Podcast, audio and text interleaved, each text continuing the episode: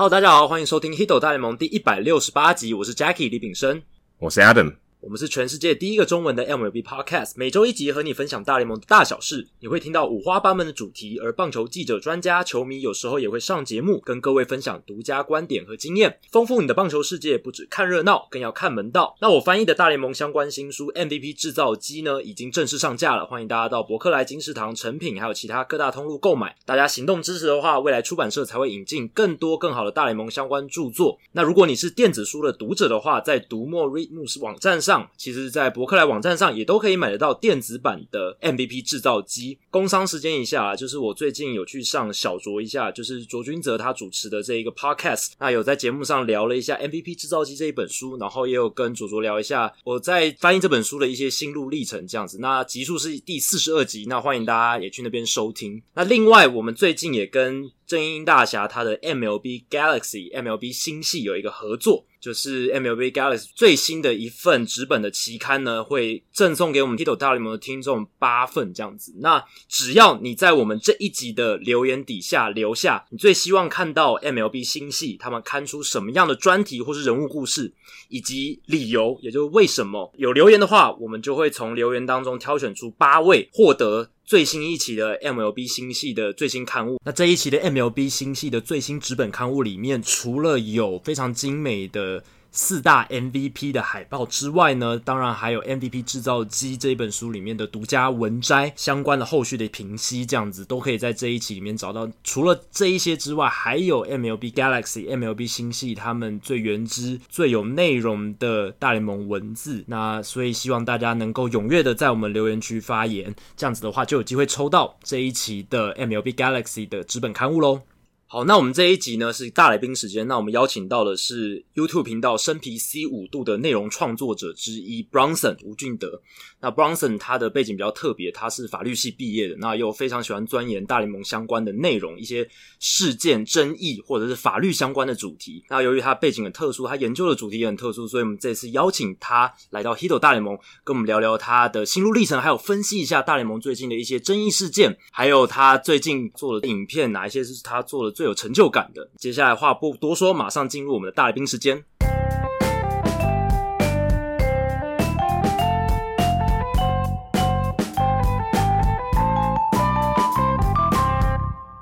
好，这集大来宾时间，我们很开心邀请到生皮 C 五度的制作成员 Bronson 吴俊德。Hello，Bronson，你好。Hello，各位观众，大家好。这次邀请到 Bronson 的话，其实也是因为我们这一次跟生皮 C 五度有算是一个互相 feature 来 feature 去了。那这对我们这些内容创作者来讲，都是一件很好的事情，算是我们去蹭一下生皮 C 五度的热度，这样子。冰度，他们是五度。哦，对啦，他们的生皮是非常的凉爽，对，要够够凉才爽，够冰够凉才爽。那这次邀请到 Bronson，那大家如果有看过 Bronson 的文章的话，其实就会发现说，诶，他其实碰触到的议题呢，都算是比较深入，或者是偏法律层面的东西，或者是一些比较争议性的议题。那这一点，我们等一下会跟他做深度的探讨。一开始其实想要跟俊德聊一下，Bronson 聊一下，就是你这个人啦，就是为什么你会接触到美国这帮大联盟？然后我们知道你是小熊迷嘛，那你为什么会变成小熊迷？最早，因为以前看比赛的时候还不是很方便。那我小时候在看比赛的时候，有一次就是刚好看到小熊的 Kerry Wood 在投球，该不会就是那二十 K 那一场吧？哎、欸、应该不是。是几年的时候你还记得吗？大概应该是我小学的时候。OK，对，那因为 Kerry Wood 上来，基本上他的三振就非常的多，那就是觉得说哇，这个投手怎么好像都让打者都打不到球。而且那个时候，除了看电视之外，要看大联盟的讯息，大部分都只能透过报纸。对，那我那时候就是常会去翻报纸。有一次看到有一个很有趣的新闻，就是让我加深对 K 五的印象，就是说他的队友在他守备的时候会认为比较常失误，理由是因为他实在太常投入三振。对于后面守备来说，就是很久才会有一颗球打过来，可能们注意力不集中。对对对对对，看看观众上的正观众席上的正妹这样，对，对就投，哎，球打出来，然后然后马上要拉回场上，所以就容易失误，就加深我对这个球员的喜好。那再来就是比较开始有印象的比赛，就是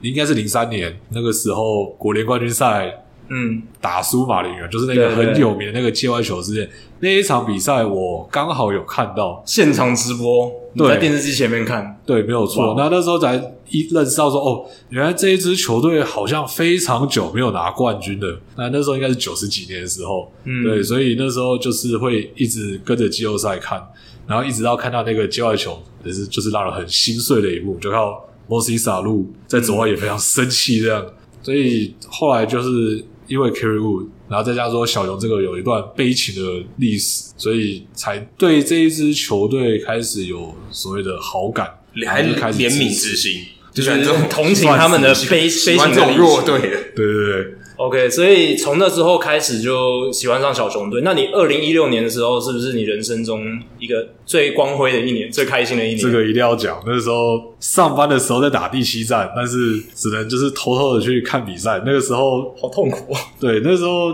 我记得延长赛那时候，那已经是快一点了。嗯，对，超过十二点了。对，那时候其实大概就是上班休息时间，但是我就是留恋在这荧幕前面，然后得到延长赛十局嘛，先得两分，然后到最后我们拿到最后一个出局数，我，那个时候真的是非常百感交集诶。你有叫出来吗？兴奋到叫出来没有？不太敢叫，但是我有跟旁边的工作同学有互相拥抱一下。OK，然后看我都知道我很紧张这样。嗯，你看到 Roger Davis 打全垒打的时候，你不知道心情是怎么样？有没有凉掉的感觉？我想说，是不是要再等一年？是不是一零？确定是等一年吗？搞不好再等四年。那时候打等一百零 一百零八年，就感觉出来那时候 Chapman 已经没力了。嗯，对，所以想说啊，完蛋了，都已经把最强的投手都推出来。对啊，最近 Joe Madden 还有跳出来说，坦诚说他当年确实是把 Chapman 有点操到了，或者是他其实不应该他就做半年多球，随便他用。对对对对，当时的心态好像是这样。对啊，那时候只要打到第七、第八局，好像就是哎，怎么好像都 Chapman，然后后面就没没有我们的事，就嗯，所以只要投到最后，感觉出来是真的是没力。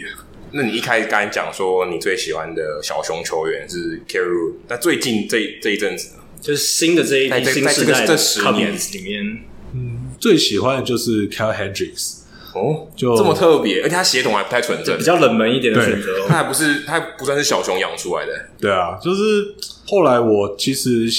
看的投手里面会比较喜欢偏向这种控球大师啊。嗯，对，Hendricks 比赛时间短一点的，Hendricks 就真的是他 可以把他的球可以控制在每个捕手要的位置，虽然他。很少能丢到九三以上，对，但是你可以看看他的曲球、变速球还是一样可以很轻松解决打者。我觉得他也是另一种棒球迷人的地方啊。其实以前 Greg Maddux 这种控球大师也是在小熊队投过，对啊，这个也是算小熊队。诶，从 Greg Maddux 到现在 Kyle Hendricks 有这样子的球员一直在队上的感觉。对啊，没有错。可你反而喜欢这种比较低调内敛哦，不喜欢 Rizzo 啊。Bias 这种啊，Chris Bryant 啊，Chris Bryant 可能比较中庸一点啊，Bias 跟 Rizzo 可能比较外放一点，这种球员。就这些球员对我来说，就是也是很帅，没有错。但但是就是很会比较喜欢，更喜欢 Hendricks 那种那种沉稳内敛，在场上就是比较也没有什么那种情绪的那种表情，这样反而跟一般小球迷喜欢的球员不太一样。当然，一般小球迷比较喜欢。就是这种外放的，或是 Contreras。对啊，第一眼都会看到那些帅哥啊，然后或者是话题度最高的那种，动作很帅的啊很，flashy 的，很华丽的啊。因为 Kyle Hendricks 他的投球方式比较难上 highlight，因为他没有那种哦火爆的球速啊，他的变化球又不是说那种哇超级犀利的那一种，大概就是什么一场七局四 K，但是那种 highlight 再只能剪个二十秒。就四 K 的，对对对，然后最后就放了什么两个滚地球，哎，结束了，好，这就是他今天还。但我觉得这种投手就是，你如果看完整场，你会最 appreciate 最欣赏他的这种投球的技艺，就是你要放长来看的话，你可能看一两球，你不知道他厉害在哪里，但你看完一整场就是哇，他真的。看完一整场，不要他才投八十球。就下去，对，那么轻松，令令人印象深刻这样子。尤其在现在联盟的火球投手越来越多的情况之下，我反而觉得说 Hendricks 的存在是一个非常特殊的一个感觉，更稀有、更罕见。喜欢这种另类的，对，甚至是喜欢另类的。对啊，说到另类，就是 Bronson 他喜欢写的，其实也不是说喜欢写文，就是你平常比较。会专注的议题，好像就是在这种法律相关或者是议题相关、规章上相关的，对不对？嗯，对，就是会比较喜欢一些那种事件类，或者就是起争议啊。嗯，对吧？简单讲就是这种发生了冲突哦，那当下的一些状况这样。所以你一开始接触这些东西，你也会把这些议题写成文章，对不对？一开始是抱着分析的态度啊。嗯、那第一篇比较分析的文章，应该就是当时勇士卡布雷拉违规案，他的违规案。对，那应该算是我第一次写这种比较属于事件的文章。那因为它就是一个被处罚的案例，那他也那因为勇士其实我也算是比较常看的球队。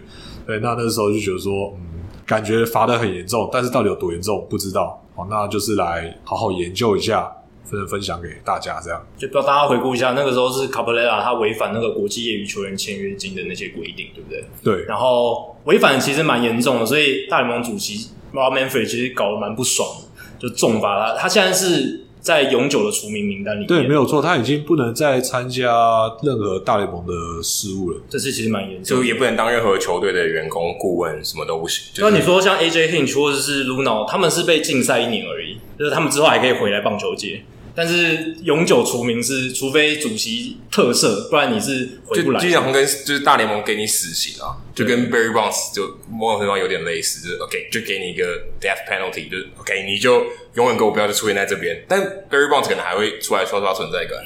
但他就没办法。而且他还就是还还有在投票嘛，名人堂对还在还在还在还在对啊对啊。啊，票数看起来应该岌岌可危啊！但是呃，本来想说，如果他因为过去他就是在媒体圈也不是很友善嘛，嗯，名声不是很好听。但是我觉得他的票数以他的成绩跟人人缘来说，还勉强可以接受，也有可能会进了。对啊，对，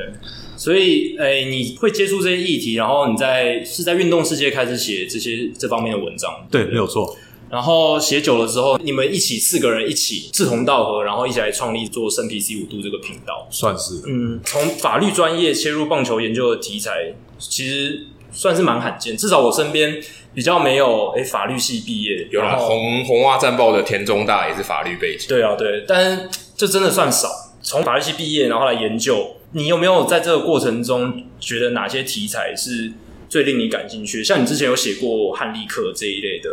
文章对，我想先澄清一个点啊，嗯、很多人好像认为说法律就是一个很冷冰冰的一个东西，对，那生活上似乎是也好像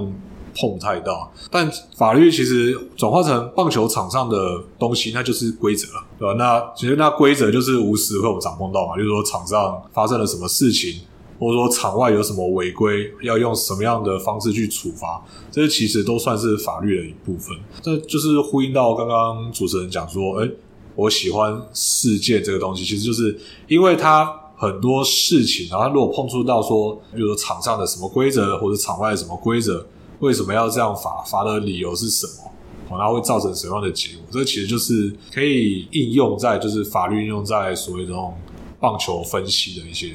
面向上面，刚才讲到汉利克的事情，那其实有蛮多不同的，有道德的观点，有种法律的观点。那你可不可以跟我们解释一下，说，哎、欸，如果已经事过境迁了，你过了一年多了，快两年了，嗯，你怎么看待这个事件，或是你当时的分析？你现在再回头看，你有你觉得你跟其他的人啊，其他的棒球的写手、作者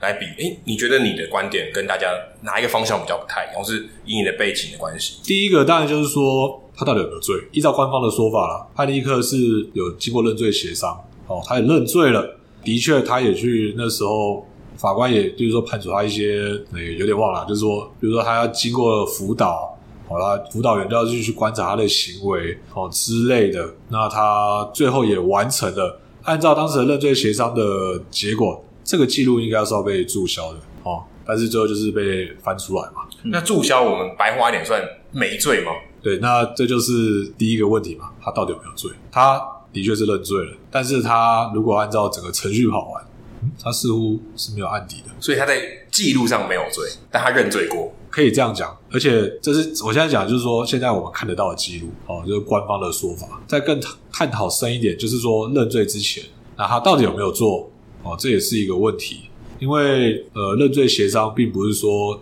你一定是有罪才会去认。有时候哈，有一些人他可能会避免说那种诉讼上的一些，因为诉讼都会拖得很长。尤其是汉利克他当时碰到的是所谓的猥亵小女童的案件，那当时唯一的证人是他大嫂，也就是小女童妈妈。啊，因为那是他哥哥的小朋友嘛。汉利克他当然可以坚称说，他绝对没有去做这些事情。哦，他也可以就是陪着大家就是打下去啊。我就是要一个无罪判决，他可以选择这条路。那但是就是第一个拖很久，第二个。哦，那时候他哥哥跟他大嫂的婚姻当然也出了问题嘛。你弟弟，你弟弟怎么搞这种事情，嗯、对吧？那我怎么再跟你继续生活下去？对，他也要面对家庭的压力，哦，甚至面对一些社会压力。衡量这一些所谓的一些外部成本之后，他如果今天得到的得到认知说，OK，那如果我认罪了啊，我也乖乖的，就是把法官给我的处罚我都做完了，那我以后就是还是可以当个正常，可以出去工作，继续投投球，就两米。对。有些人可能就觉得说，反正对日后没有案底，那我为什么不认？我可以省去很多麻烦啊，嗯，对吧、啊？那当然还有一点啊，我如果坚持打下去，万一真的有罪下去，汉尼克后面也不会有这么多争，因为他就是一个有案底的人，对，他就是一个恶心的怎么讲，就是猥亵啊，对，就是个猥亵啊，什么什么鬼父之类的这一种称呼，这样。嗯、所以光从论罪的过程，其实就有这么一大段故事。那至于真相怎么样？其实我在当时的文章中，我并没有说，哎，汉尼克就是无罪。我其实没有这样讲，我只是说，当时他认罪的过程似乎是有一些可以探讨的地方。哦，就是说，在我刚刚讲说，我需要考量这么多事情，哦，那再决定我要不要认，这就是讲认罪之前。再就是讲刚刚认罪嘛，认罪这个他到底算不算是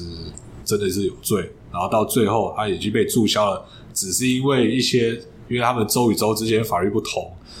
一些行政上的疏失而不想被披露出来。就照理来说，他这个事情是不应该被披露出来的，应该没有人，应该不会有人知道这件事情。是的，没有错。所以法律单位、行政单位都要负一点责任在这件事情上。但对他来讲，基本上就是一个已经有点洗不掉的。这个东西已经对，就像泼出去水一样，已经收不回来了。而且猥亵小女孩这件事情，在美国是一直是一件，哦、就是说应该讲讲儿童色情，在美国就是一件让大家非常重视的事情，罪大恶极。对，这个基本上就是。其实这个不是价值了，就是全世界都接人。对啊，那所以当汉利克那时候确定要来台，结果那个新闻一曝光，汉利克猥亵过小女孩，哇，拉米狗怎么敢用这种人？这种新闻马上就一发酵出来，那大家就是群情激愤嘛。嗯，还有那时候各种就是酸那个领队的一些，在 PT 很多文章就是那种各种梗。去酸那个领队这样，对啊，其实他那时候在美国职棒就是没有球队选他嘛，选被预估在前两轮的，对啊，没有人选他。对，因为像我记得好像 Dayton Moore 还是谁，就是皇家队的，对，就是皇家队总管，总管他有出来说，我可以考虑考虑一下下。然后其实太空人队内部也有考虑要选他。那其实这一些在美国道德声浪的抵制底下，其实最后都没有。哎，结果没想到突然台湾直棒杀出一个程咬金。诶，拉米狗球团说他们要签字，想要这个球员来台他们球队打球，那自然就像俊德刚刚讲，Bronson 刚刚讲，就是引发了很多乡民的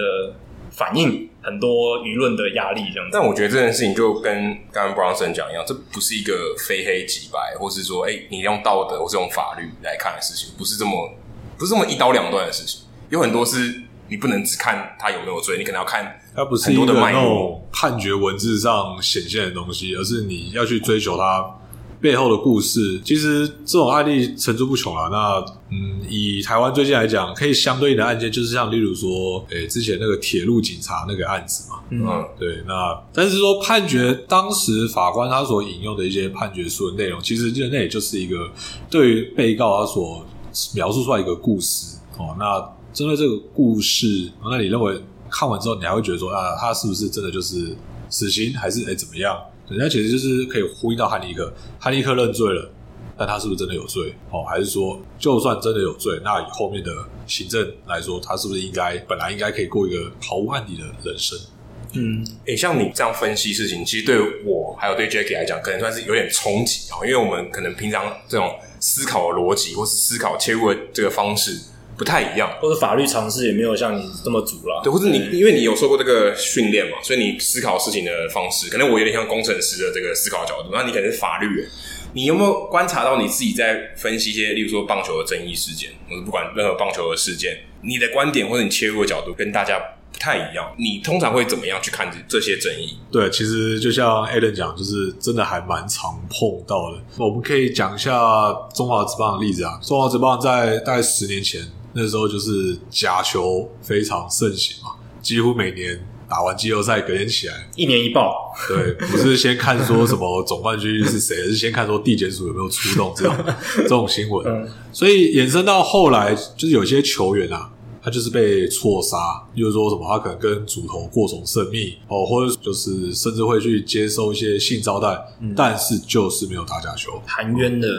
对，有些是可能经由无罪之后才还他清白，但是有一些甚至是在侦查阶段，就是直接不起诉，连他连法院的程序都不用再跑了。但是这些人在过去在中华职棒就是不会给他们求，对，求界就是直接封杀掉他们了。我先讲以我们法律人的观点，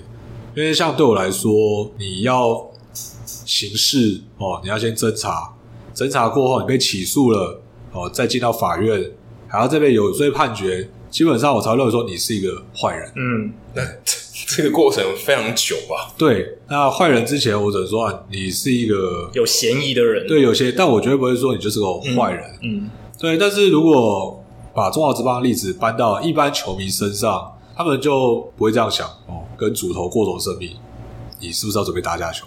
甚至在这些人认为就是你就是已经在打假球了，你已经有打假球了，你是不是有一个意图的行为了？直接贴标签下去了，对啊，没有错，或者说性招待了，我们不要讲这些，就是说只是借钱买个车，嗯，在去年吧，陈宏文吧，陈宏文那时候不是有被爆出来说跟主头呃也是有不正当的一些联系，但是他就是很单纯的借贷买车而已，他真的是也没有去做什么有的没的，对，但是那时候对吧，我们就看到说陈鸿文那时候声泪俱下出来开记者会，但是一开始很多人就是。还是就开始捕风捉影了吧？这是不是搞不好？那买车只是个幌子，那是不是之后可能要干嘛？但对我们来说，我们当然不能去这样去怀疑。我们是说，你真的要有十足十的证据，你真的要抓到说哦，例如说以崇文例子，就是说他真的有收钱，然后真的有在场上有抓他放水的行为，那我才会认为说，那你真的是有在打假球。我们常常就是学到所谓的无罪推定了。嗯，对，这大家都很常听到吧，对吧、啊？就是也是真的要用在生活上，这些去思考这些事情，蛮、哦、困难的。很多事情基本上都会被有罪推定，这个我承认。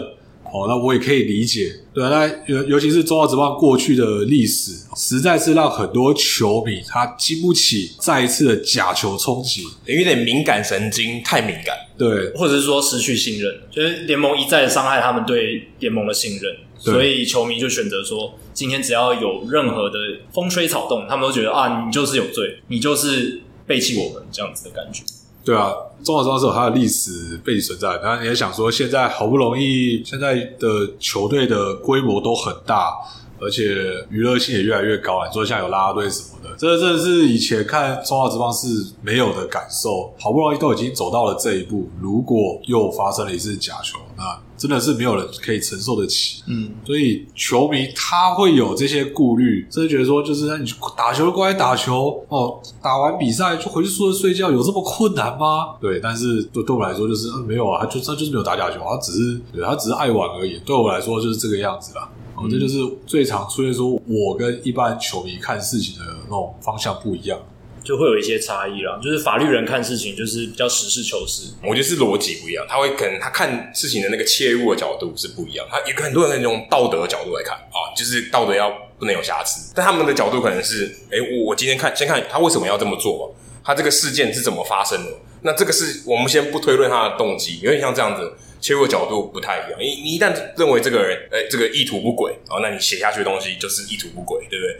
你就是继续往这个方向写。继续天花乱坠的编啊，但是如果他切入角度不一样，那我觉得可能这个他写出来的东西啊，给想要传达的讯息，可能就跟其他的棒球的写手很不一样。那有些人也会觉得一定要有证据或者法院判决，他才会去认定这个人是好人还是坏人。那有点就像是大联盟近年来名人堂投票有这种感觉，有些人觉得说这个球员他一定有被抓包，被官方抓包使用禁药了，我才不投他。其他那个没被抓包，虽然有被影射，我就睁一只眼闭一只眼。也有人采取这样的态度，就是会有这样子的一个不同的切入点，或者不同的看法，这样子。类似。那 Bronson，你就是站在那个算是要有定罪，你才会去做价值判断的那一方吗？可以这么说，嗯，就是说，或是像那个，就讲太空人作弊事件嘛，是是是对吧？那联盟那时候也是调查了非常多人，非常多 mail，问了很多事情，最后是处罚 Luno 跟 AJ Hinch，而且理由也不是他们带头去。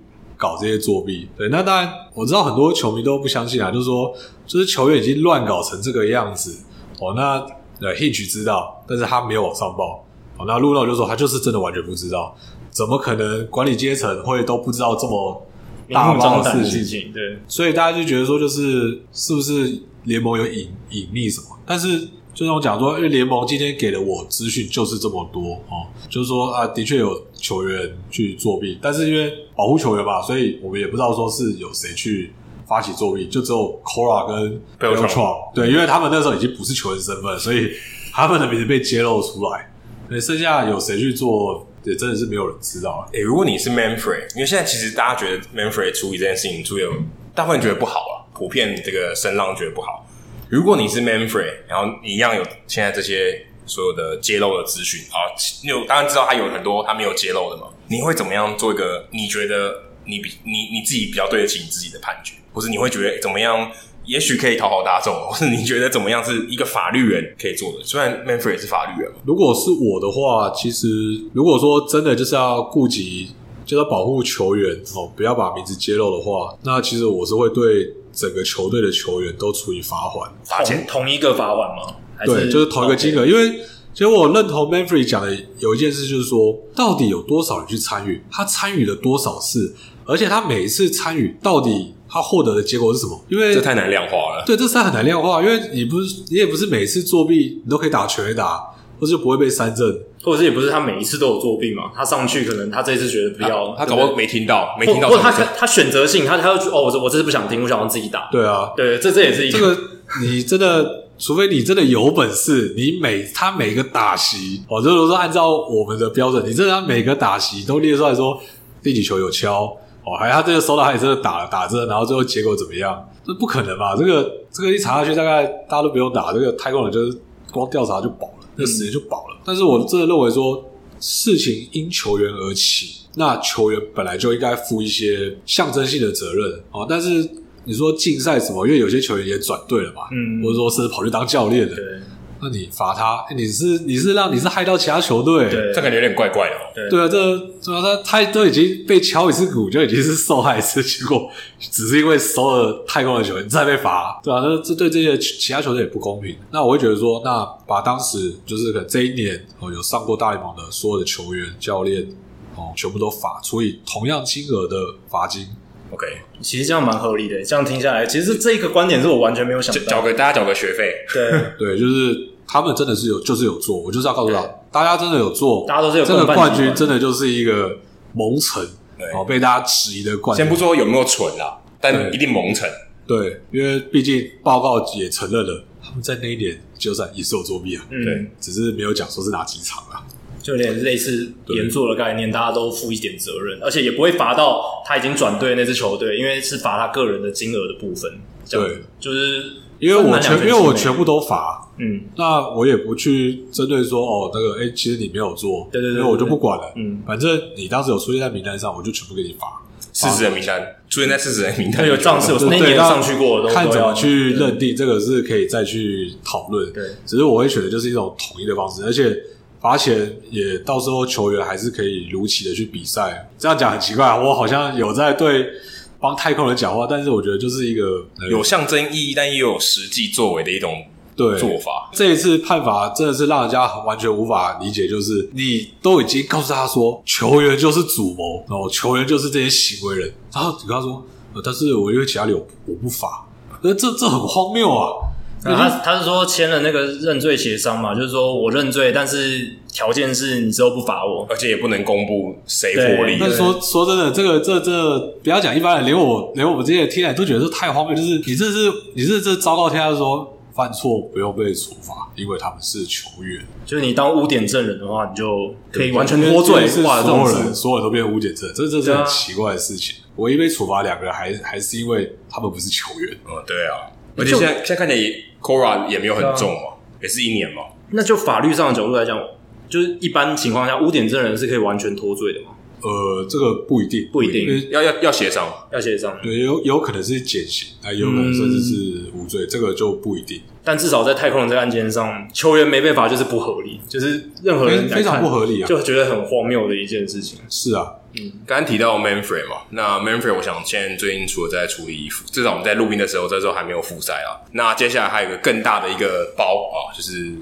二零二一年的这个劳资协议啊，目前看起来刚罢工这件事情啊，已经大概快二十几年没有发生啊，所以这个和平呢有点假哦，感觉就是现在的冰山的一角，下面这个很多东西是看不到，暗潮汹涌。那就以 Bronson 你自己从法律人的角度来看。除了我们看，好像大家很多东西谈不拢啊，不管薪资方面啊、福利方面的东西，你觉得有哪一些可能是啊、呃，未来这一年可能会爆发出来，或是你觉得呃，劳资协议症结点可能会在哪里？或者是光从现在这个时间点是看复赛的他们的劳资协议在协商的这个部分？因为刚刚 Adam 提到的是二零二一年的劳资协议，那是再更进一步。那现在的状态是他们针对。复赛，诶、欸，他们的金额上，他们的报酬上怎么去协调，都讨论不出一个结果。那 Bronson，你会怎么样看这个事情？其实这个问题不是现在才发生，大概从这一期的 CBA 对一签下去的那一刻，问题就注定存在了。这一期的 CBA 是二零一七到到二零二一，对，因为有个问题是说，呃，从豪华税的设立开始，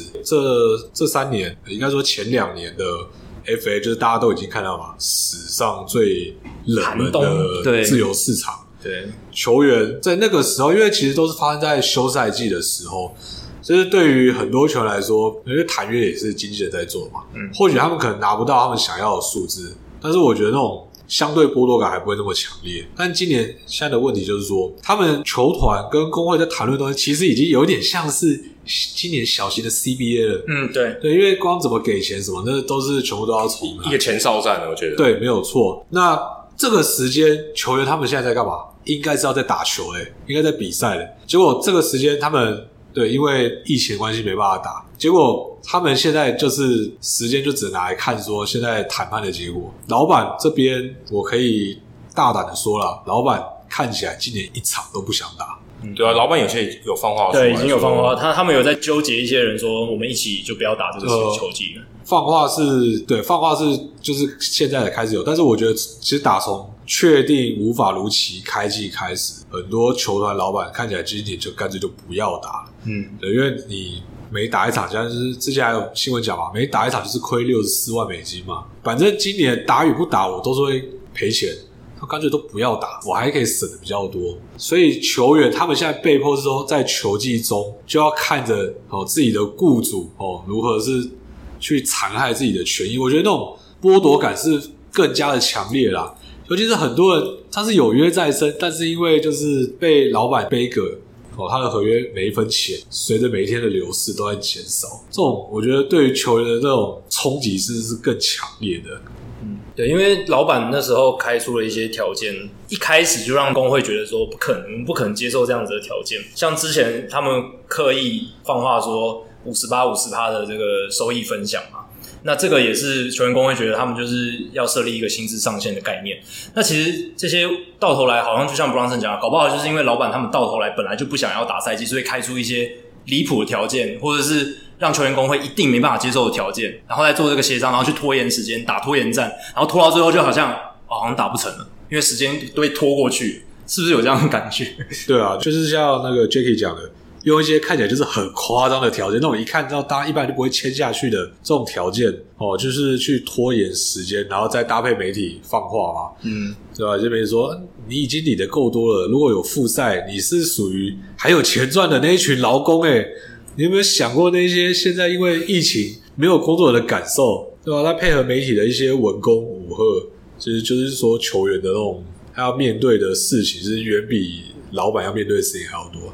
反正对老板来说，不打就是经典就是反正赔就是这么多了。他们看得到，他们损失的他们看得出来。但对于球员来说，就是他们到底会损失多少东西，可能连球员自己都对啊，因为还还有人身安全的问题啊，就是至少防疫这个最基本的这个东西。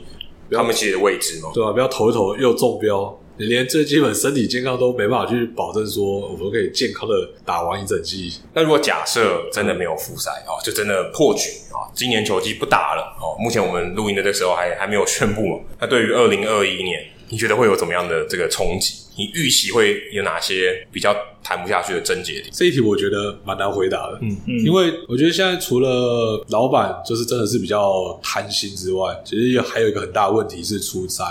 球员工会的头头 Tony Clark，我觉得他带领的工会很多作为，其实是让让球迷、让球员其实有一点摸不着头绪啊。对，那包括从一开始最早这样 CBA 为什么签下去就知道会出问题，因为当时设计了豪华税嘛。对吧、啊？那就是他的确可能为大联盟球员谋求到了一些比较小利小惠，对，对那种小利小惠，就是假期啊，还有机票什么的那些。但是你把你赔掉了所有的国际自由球员，对，你把他们的签约金给。往下砍，现在的业余选秀，他们每一轮都有所谓的签约参考金，这也是以前没有的东西。你一直拿其他球员的利益去交换，你就是所谓那几张机票哦，还是什么休息室的设备，就是我觉得他的一些作为，就是让人家实在是看不出来说他到底对球员到底有什么样的贡献。我觉得这是一个非常需要去探讨的问题。如果说 Tony Clark 他。还会继续在这位置上很久，那到时候工会他们会有什么样的作为，甚至是会不会真的要罢工？我其实都是打一个蛮大的问号的。虽然听起来感觉 Tony Clark 这个人是最大的问题，我觉得他问题真的很大，因为在很多大原则上，他们确实在。二零一七年那时候谈判签下去的时候，他们真的让利很大，然后让老板觉得 OK，好，那就这样签下去。结果球员是到自由球员寒冬之后才发现说，诶，我们那时候该谈的东西都没有帮我们谈呢。你看现在年轻球员其实越来越是这个产业的主力，可是他们拿到的钱还是那么的少。对，谁说薪资仲裁一定要满三年，对不对？一定要满三年才能签？谁说为什么一定要满六年的年资你才能变自由球员？这些都是那个时候他们应该该谈，呃，大家都觉得好像理所当然，就没有没有继续跟资方去争取，反而去争取那些假期，去争取那些小利小惠，然后搞到现在变成这样。而且我觉得一个很大的问题是，现在 NBA 已经说他们复赛已经非常的指日可待了嘛，就是在七月就要复赛这样子，看起来应该就是对非常的有雏雏形。对，那大联盟如果在这样的情况下，它变成一个本来有机会第一个复赛的联盟到。因为吵架，劳资吵架到最后没球可打，NBA 开打了，NFL 打了，这个对棒球的伤害是永久，而且我我觉得很难复复返回来，甚至比一九九四年大罢工更严重。就对于球迷来说，就是两群贪婪的群体在那边十亿万富翁跟千万富翁的对抗，那大家看起来都不爽。对啊，就是我一个月就领这么多，然后你们这些底薪都有五十万嘛，现在是底薪五十万，对，五十万，五十五万，对吧？底薪五十万美金的在那边也在那边也在那边该，对吧？我可能我不知道赚多久才五十万美金的。对，所以这确实是一个对球迷的信任来说，就是一个非常巨大的冲击啊！就是你看，连 NBA 就是他们一直在想办法，就是赶快把赶快重重返球场，然后赶快去打比赛。不过我觉得有一点不太一样，因为大联盟是完全没开打。那 NBA 打到一半，啊、嗯，这个本质上有点不太一样。他们希望已经开打就把它赶快把它完成，总是要有一个结果。因为打到一半，那些赢球呃领先的球队，他会更更积极啊去把这个事情完成，因为他们想有一个结果。跟大联盟不太一样，他完全没有开打，所以他们比较有可能说我整盘放弃。但至少看得出来，大联盟劳资双方是在共同为一个好的目标的努力上面的这个进程上是没有很明显做出。很大的让步或妥协，大家都是坚持自己的立场，这个是让大家比较觉得怎么不能同心协力一点的地方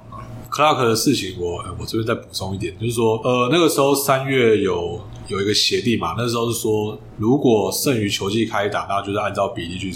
算钱嘛。但是这几天的新闻就是有传出说，那个时候球员工会不知道是资讯理解的不够彻底，还是少跟球员讲什么。现在就是有分说，如果真的复赛了，有观众跟没观众的薪水又要怎么算？球员好像对这件事是好像那个接受资讯看起来是蛮混乱的。我觉得啦，那个时候可能在三月的时候，大家还是会很乐观，就说这个疫情可能到夏天就没事了，哦，就可以回去看。打比赛这个样子，但结果现在发现说，哎、欸，到都已经六月，还美国还是很严重。对，那如果这即便真的开打，没有观众的球赛，那个收入又更少。哦，那我是觉得说，可能工会当初在理解这个事情，可能会跟他们当初预期是有点出入了。对，跟资方有个很大的盲点，就是球员工会原本认为是说，老板说的是，无论有没有观众，只要开打，哎、欸，他们就可以算薪水这样子。对，但是现在老板是说，诶，我们当初是说要有观众的比赛，我们才帮你算这个按比例的薪水啊。现在大家说不要有观众的比赛，那我们就要重新谈。但是 Tony Clark 工会跟球员的说法一直是说，我们本来当初谈好跟资方老板谈好的是，不管有没有观众这件事情，所以就变成一个很大认知上的落差，也是为什么现在陷入一个很大僵局的关键。对，但是话说回来，我觉得这个问题还是出在球员工会的领导吧。嗯因为就讲吧，老板想的很简单，反正我今年少打就是赚到了，最好都不要打，也是少赔啊。其实莫行也是少赔，对对对，就是少赔，少赔就是赚了啦。但是对于球员来说，他们可能要考虑的事情。是比较多，又没有考虑到边边叫做说，哦，复赛可能还有无观众比赛这种选项。对，这这当初中华职棒开打，我我也是没有想过了。嗯，对，但这种事先功课是不是要做足？我觉得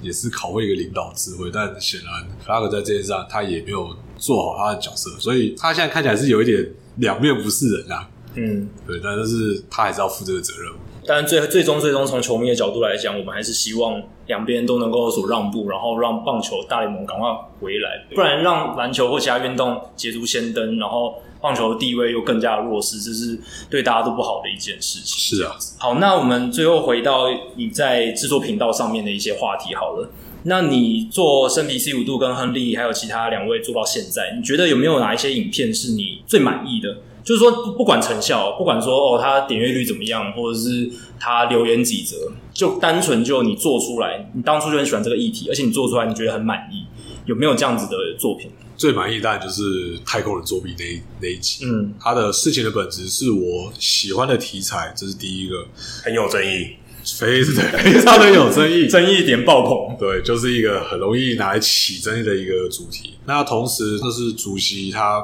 在报告里面。有很多可以探讨的点哦，就是它是一个资料量非常充足哦，非常值得来让我慢慢研究的一个事件哦。那那个时候也是整个频道大家也是这样，报告一拿到要赶快就是赶快去剪，因为也是有一点时效性的问题。对，因为时效性还有它就是写车子有点多了，嗯，真的。那我们像我就是只能利用非上班时间哦，看多少赶快看，赶快把影片赶出来这样。那呈现的观点跟观众的回响也是都是超远远超出我的预期，所以真的是非常的满意。你自己在做这样的题目的时候，你以前也有写文章吗？你其实写的也蛮多的，还有持续在写。跟你用透过影片去呈现这个题目啊，去聊你想要讲的东西，你觉得这两个媒体载具媒介上面，你觉得有什么比较不一样的地方？文字它通常是比较借由想象。才可以去透露出想要的东西，但是影片，因为影片是活的，基本上你讲到这个东西，你想到一个梗啊，还是说想要用什么的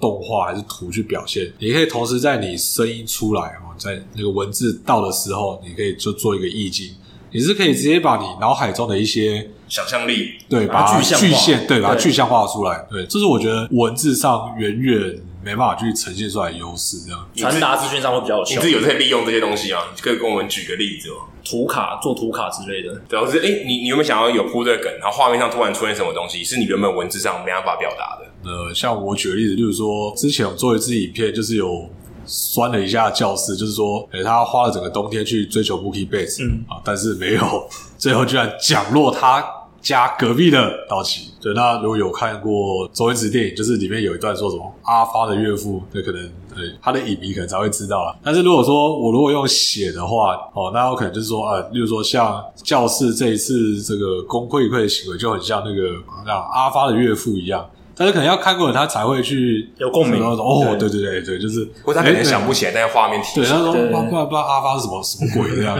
我没有看过。可是如果我在影片中，我可以就是在旁白讲出来的同时，我就把那个影片插进去。哦，对，那种至少可以让观众可以想到，哦，原来就是哦，原来男主角不是我，就是这种感觉这样。哦，我懂你的意思。那你觉得用影片说法律，说一一个事件跟？用文字说法律说一个事件，哪个会解释比较清楚？还是影片吧？就是像我刚刚讲，就是说文字很多时候你只能是借由想象，嗯，哦，才可以去意会到它的意思。那更多时候，有时候其实就算是文字，同样的文字，但是可能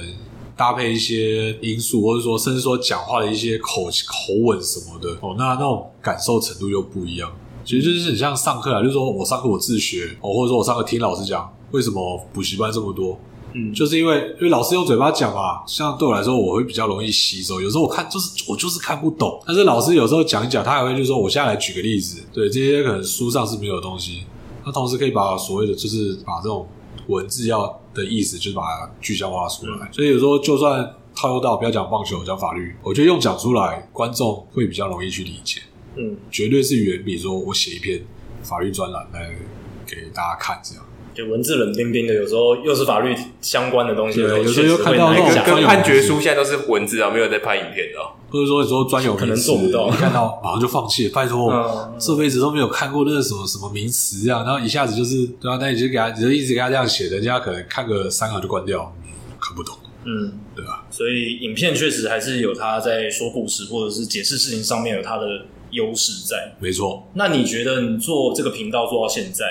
呃，有没有哪一些门槛是你觉得一直跨不去，或者你觉得有一些障碍你一直？哦，会卡住，或者很辛苦，对，很辛苦，或者做觉得一直不满意的地方有没有？反正就是这些是目前是比较技术上的问题啊，嗯、就是说，因为我在频道大部分负责的角色是撰写脚本，是剪辑有，但是很少，所以对于有时候我还是会想用一些特效啊，还是说什么意境去表达出来的时候，我做不出来。像有时候就说，我我觉得这一段很重要，那有些 YouTuber 他可能讲到重点，就是会有鼓声嘛，等等这样。嗯。但是，对，因为我，对我这个硬体设备问题，我没办法做出这样的东西，那就是我可能被迫要用其他方式去让观众理解说，嗯，我的这一段很重要，所以就是就讲三次就好了，重复三遍，这也是个做法，就类似。但是最后我就觉得说，就是有一些硬体上的一些有待我去突破，这是目前我比较遗憾的地方。嗯，那你自己？在看生皮 C 五度，还有你自己在棒球内容产制上面的前景来看，你有没有什么想法？就是你未来希望继续在这个频道上能够做到什么样的程度？因为你现在有全职的工作嘛，那平常是用工作剩下来的时间来经营这个频道，跟你的伙伴们一起。那你对于你的频道的未来，还有你自己个人未来在棒球内容产制上面的发展，你会有什么样的想法？如果说是对于内容追求的话，我目前还蛮满意的啦。如果有什么事件可以让我分析，或者说说有什么球员的表现可以让我来讲，就是目前我都大多都还做得到这样。所以目前还是维持这样的基调，就是说我可以继续写我的脚本啊，就是我可以请团队来帮我配音哦，或者甚至是来帮我剪啊，我可以省去更多时间来来，我可以继续专心的写我的脚本。至于对频道的未来的话，因为我们。四个人同时都是有独立产出的能力，也不会去对就是彼此的内容去做一些限制啊，都干涉什么的，对，比较少，就自由发挥了。嗯，基本上是不会了。那因为我们在做频道的时候，会开始发现一件事，就是呃，我专栏写了大概两年，但是说真的，能见度非常有限。频道它的天花板比写作真的是高非常多，不论是观众数。以我们现在频道规模，就是现在已经产出两支超过十二万观看的观看数，这是在我写专栏的时候是根本没办法去想象的事情。而且因为现在尾部会员 YouTuber 就是一个会让大家比较感兴趣、觉得很酷的一个工作，大家就说：“哎，你有在做 YouTuber？” 就是大家会就引起更引起大家的兴趣。那我们也因为做了这个频道，可以有。可以接触到更多外面的世界了。还有写作，可能还有一个问题，就是说，像我过去在运动世界写，如果真的是有一些太过于激进的内容，或是非主流，哦，嗯，这个可能还是会被限制。但是基本上在 YouTube 频道，嗯，是我觉得这种束缚是比较少，比较不需要去看主战的这个脸色。也因为这个样子，像。我们也目前就是有跟达斯合作过啊，还有一个做日本职棒的频道叫做塔卡聊棒聊棒球，我们也跟他合作过。甚至上目前我跟 Hito 的合作，这个是过去在写专栏的时候是真的是完全没办法去想说，哎，我有这个机会可以跟哇这么多的这个媒体人可以当朋友，所以我希望说可以继续维持生皮的运作啊，借由这个知名度可以可以交到说各式各样不同的朋友们。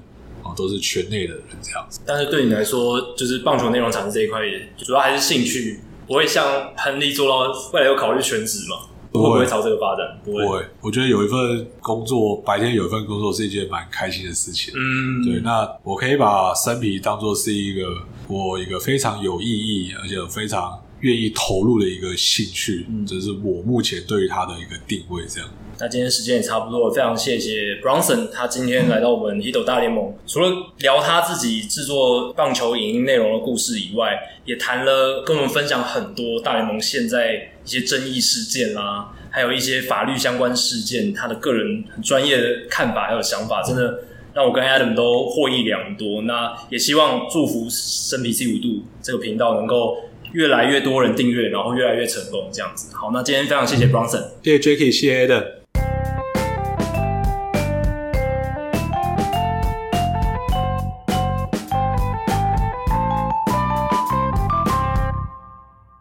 那刚刚听完俊德的分享之后，大家现在都知道他是小熊队的球迷嘛？那我们这一集的冷知识，诶也要来一个跟小熊队有关的。那这一集想问大家的就是国联的。新秀游击手史上，谁打破了 Ernie Banks 原本所持有的全垒打记录？就是国联游击手新秀的全垒打记录。原本这个记录是 Ernie Banks 小熊先生他保持的，但是后来呢，被一个选手给超越了。那有两个提示，第一个是，诶，他在生涯前六季当中有四个球季，他的。单季 WAR 值都超过六哦，很厉害哦！前六季有四个球季 WAR 值都超过六，然后那个时候呢，他是可以说是全联盟最强的游击手。那第二个提示是，他是史上第一位哦，第一位国联球员在生涯拥有完全打击。而且还演出过手背上演出过一次没有任何助攻的三杀手背，unassisted triple play 这样子，唯一一个国联史上唯一一个能够在生涯达成完全打击，再加上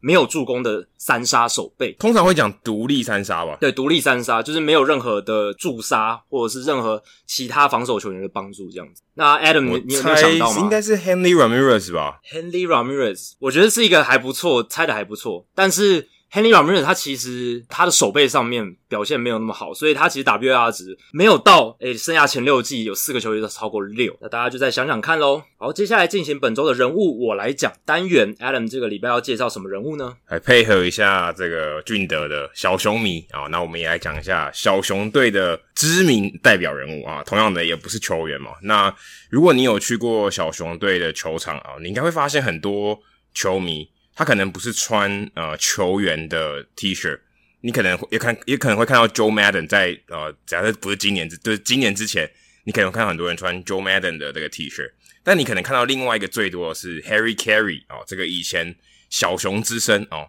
他曾经是小熊队算是最有名的播报员哦，那很多人还很怀念他。那其实如果你去小熊队的球场，你在外野的地方也可以看到。他的铜像，所以真的很难得的，因为其实一个播报员要做到球场外面有他的铜像啊，这是非常非常不容易的。而且他的铜像其实就在这个 Sheffield 跟 Edison Street 啊的这个交叉口，所以如果你有机会的话，可以去看一下。大家如果有在二零一六年那那段期间有看到呃电视上的广告的话，你会记得呃当时在结束啊小熊队拿到冠军的时候，就有播出一个广告，它里面的这个旁白啊，这个电视的播报员的声音。就是 Harry Carey 的声音，虽然他已经过世了，他是一九九八年的时候就过世。他出生在一九一四年到一九九八年过世，总共享受八十三岁。那时候他已经过世好几年了，二零一六年到一九九八年，中间也过了好二十年，不到二十年，十八年，他已经过世一阵子。可是啊，小熊队的球迷还是非常非常喜欢他，非常非常想念他。所以啊，那一段广告用他的播报的声音，然后去描述最后一个 play，而且还其实也蛮刚好的，真的真的是一个滚地球。传一垒哦，最后小熊队拿下冠军，所以呃，算是一个蛮不错的一个历史的呼应。Harry Caray 他其实他并不是芝加哥人哦，可能很多人以为他是芝加哥人哦，因为他是芝加哥小熊队之身嘛，但他不是，他反而是出生在他的劲敌哦，小熊队的劲敌圣路易的啊、哦。他一开始他其实在担任转播前，他以前是卖那个篮球的那个篮板有没有？那外面那个篮板，那他在当业务员。后来因为一些关系、一些面试，他就加入了啊圣路易当地的这个体育转播啊，电台的转播，那也播过红雀队的比赛，所以其实还还算是蛮特别。他以前其实是呃红雀队的这个转播员，那他从二十五岁的时候就开始转播了，所以算非常非常早，非常大概跟 Jackie 差不多早吧，跟 Jackie 差不多同样的时间开启他的转播生涯。到一九六九年的时候，他前一年因为车祸，所以他缺席了蛮长一段时间。后来红雀队就这个转播单位就没有跟他续约，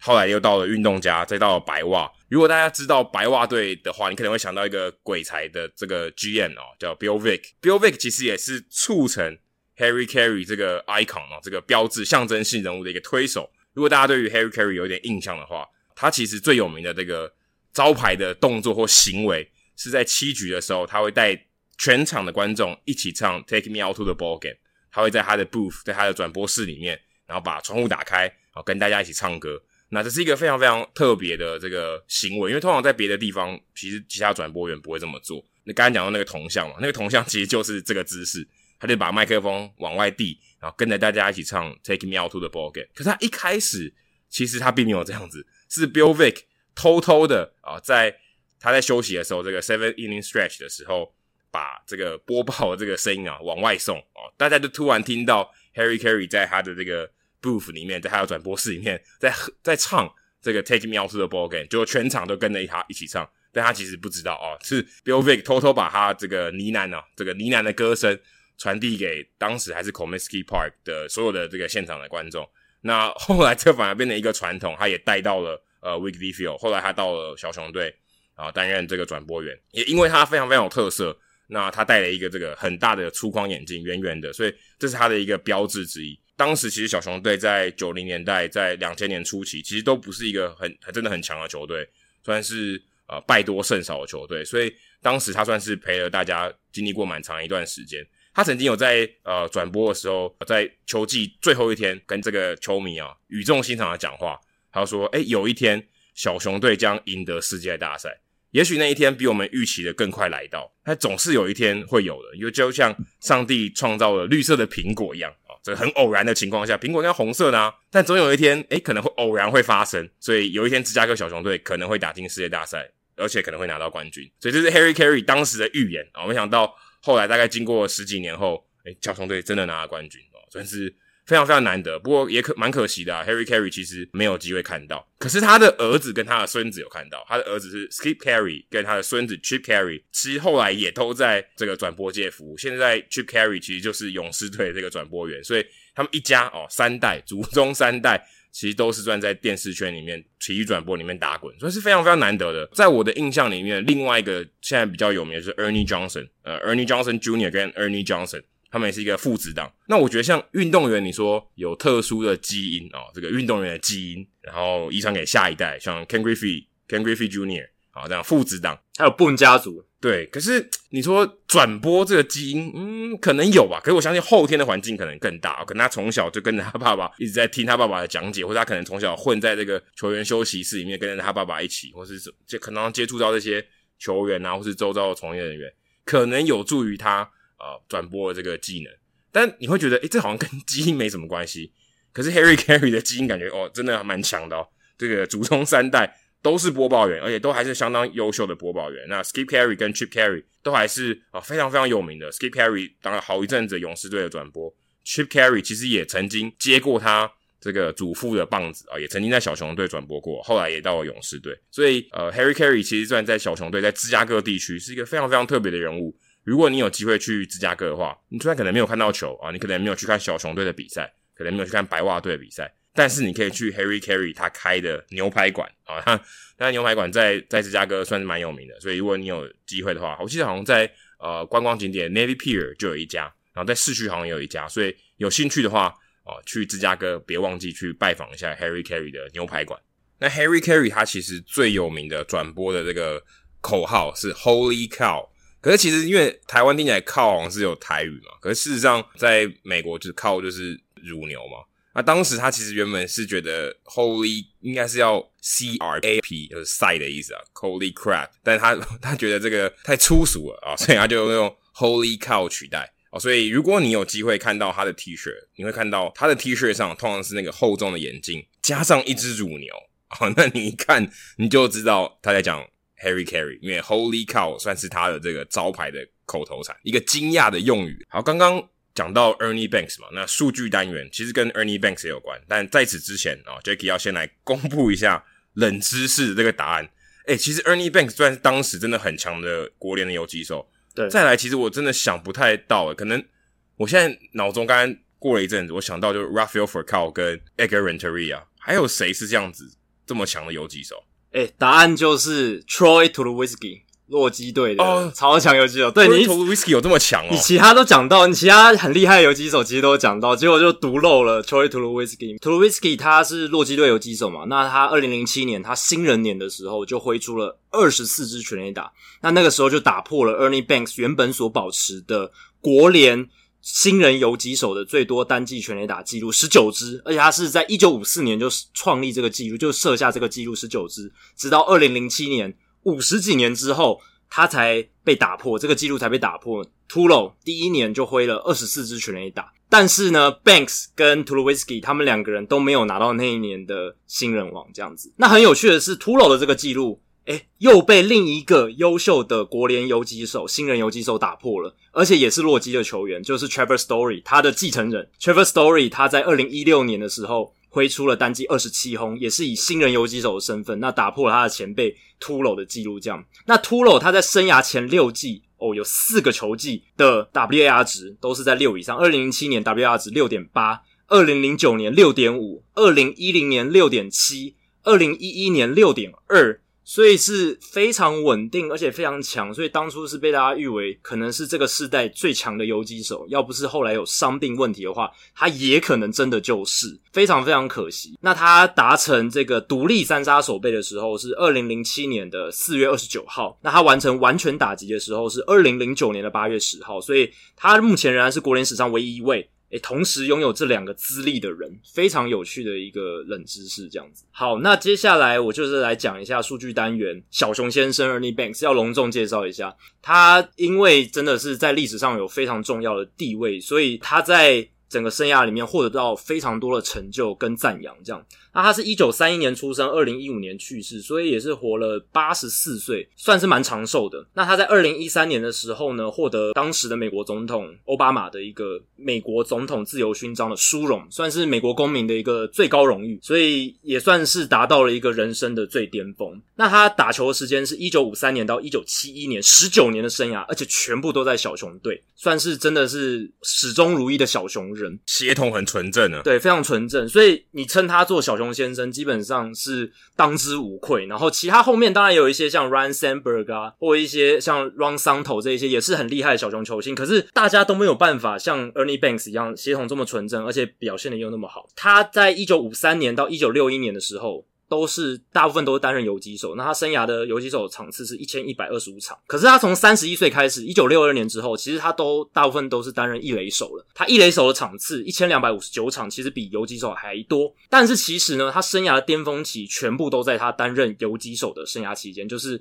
我刚刚提到一九五三到一九六一年，他那九年的期间呢，他的。生涯打击三位是两成九的打击率，三成五三的上垒率，长打率点五五二，OPS 点九零五，非常高，OPS Plus 一百三十八，非常优秀的数据，轰出两百九十八支全垒打。但是他在一九六二年转战一垒之后，他的打击表现反而没有那么好诶。他在一九六二年之后的打击三围是两成五八，上垒率三成零六，长打率点四四八。OPS Plus 一百零六还是高于联盟平均，可是就没有像他生涯初期这么出色这样子。那这其实让我联想到像 Joe Mauer 也是这样，他原本生涯前期在他原本的主战守卫捕手，守备负担比较重的地方，当然也是跟他生涯前期这些巅峰期重叠，所以他表现的其实远远比他生涯后期转异垒的时候表现的还要好很多。Joe Mauer 他生涯前期在捕手的时候，打击率三成二三，上垒率四成零五，OPS Plus 是一百三十五，其实跟 Ernie Banks 生涯前期很像。那到后来他转战一垒的时候，诶，打击三围掉到两成七八，上垒率三成五九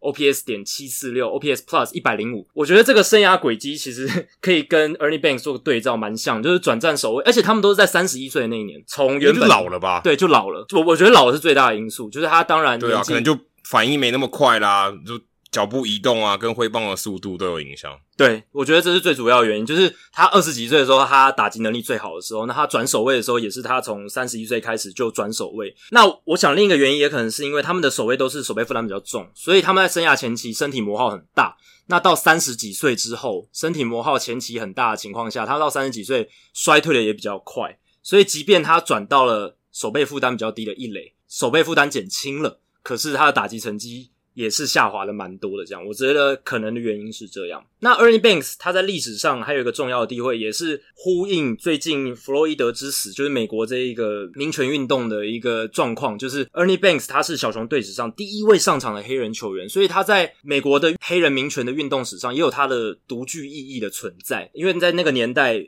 还非常早，一九五三年的时候。作为小熊队美国职棒非常指标性球队的第一个黑人球员，他肯定也是承受了非常大的压力。那他后来能够获得奥巴马总统颁发的这个自由勋章，也跟他在这一个方面的开拓的成就有关系。Ernie Banks 他作为小熊队史史上第一位上场的黑人球员，他在小熊队史留下了最多长打一千零九支，全垒打第二多五百一十二轰，打点第二多一千六百三十六分，这一些非常卓越的数据。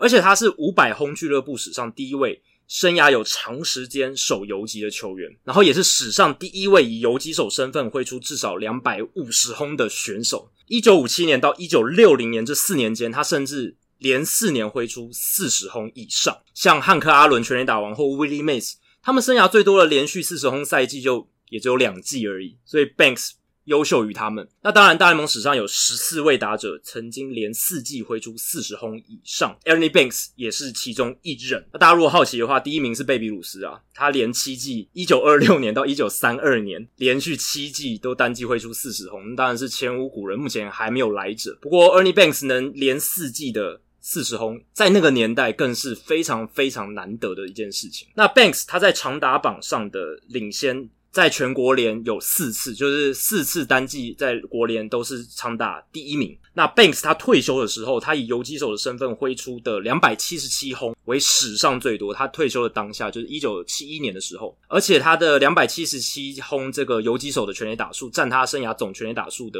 百分之五十四点一，也就是说，虽然他在担任游击手的时间比他担任一垒手的时间少，可是他在担任游击手的时候挥出的全垒打是比较多的。那 Banks 他生涯有四个赛季的 W R 值超过七点五哦，所以比刚才我们讲的 Tulo 还要更强。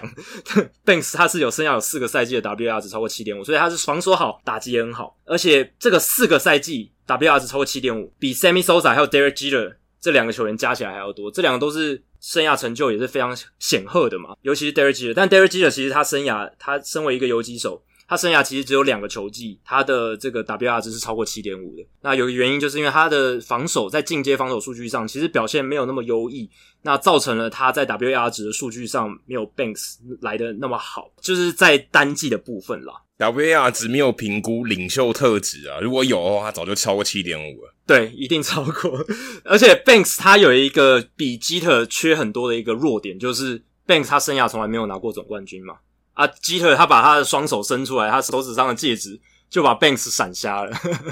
所以这个是 Banks 他没有办法跟 Derek Jeter 望其项背的地方啦。银行里什么都没有，空空的 Banks。对，以上就是第一百六十八集的节目内容。如果大家喜欢我们的节目的话，欢迎加入 Hito 大联盟在 Facebook 的社团 Hito 大联盟讨论区 H I T O 大联盟讨论区。加入这个社团，记得回答三个简单的问题，就可以和我、还有 Jackie、还有其他上过我们节目的来宾以及听众朋友一起畅聊棒球。如果大家对于美国职棒或是棒球有相关的问题，也欢迎上我们的官网 Hito MLB.com 上面填写发问表单。我们会尽可能在节目一个月一次的听众信箱单元上面，统一回答、讨论、分析大家提出的想法还有问题。那如果你想要订阅我们的节目的话，也很简单，详情请上我们的官网 hitomlb.com，上面有详尽的订阅解说方式。无论你用的是电脑、手机、平板，作业系统是 iOS 还是 Android，都可以免费订阅。那如果你有在使用 Spotify 的话，我们在 Spotify 上面也有上架，所以也欢迎你在 Spotify 上面追踪还有收听我们节目。最后，希望大家到 iTunes 的 Podcast 专区，在 Hito 大联盟的页面底下给我们评分和留言，给我们回馈，让我们可以做得更好。也让那些还没有听过 Hito 大联盟的朋友能够更快速的了解我们的节目内容还有特色。那如果你写得不错的话，还有机会在节目中被念出来哦。好，今天的节目就到这里，谢谢大家，拜拜，拜拜。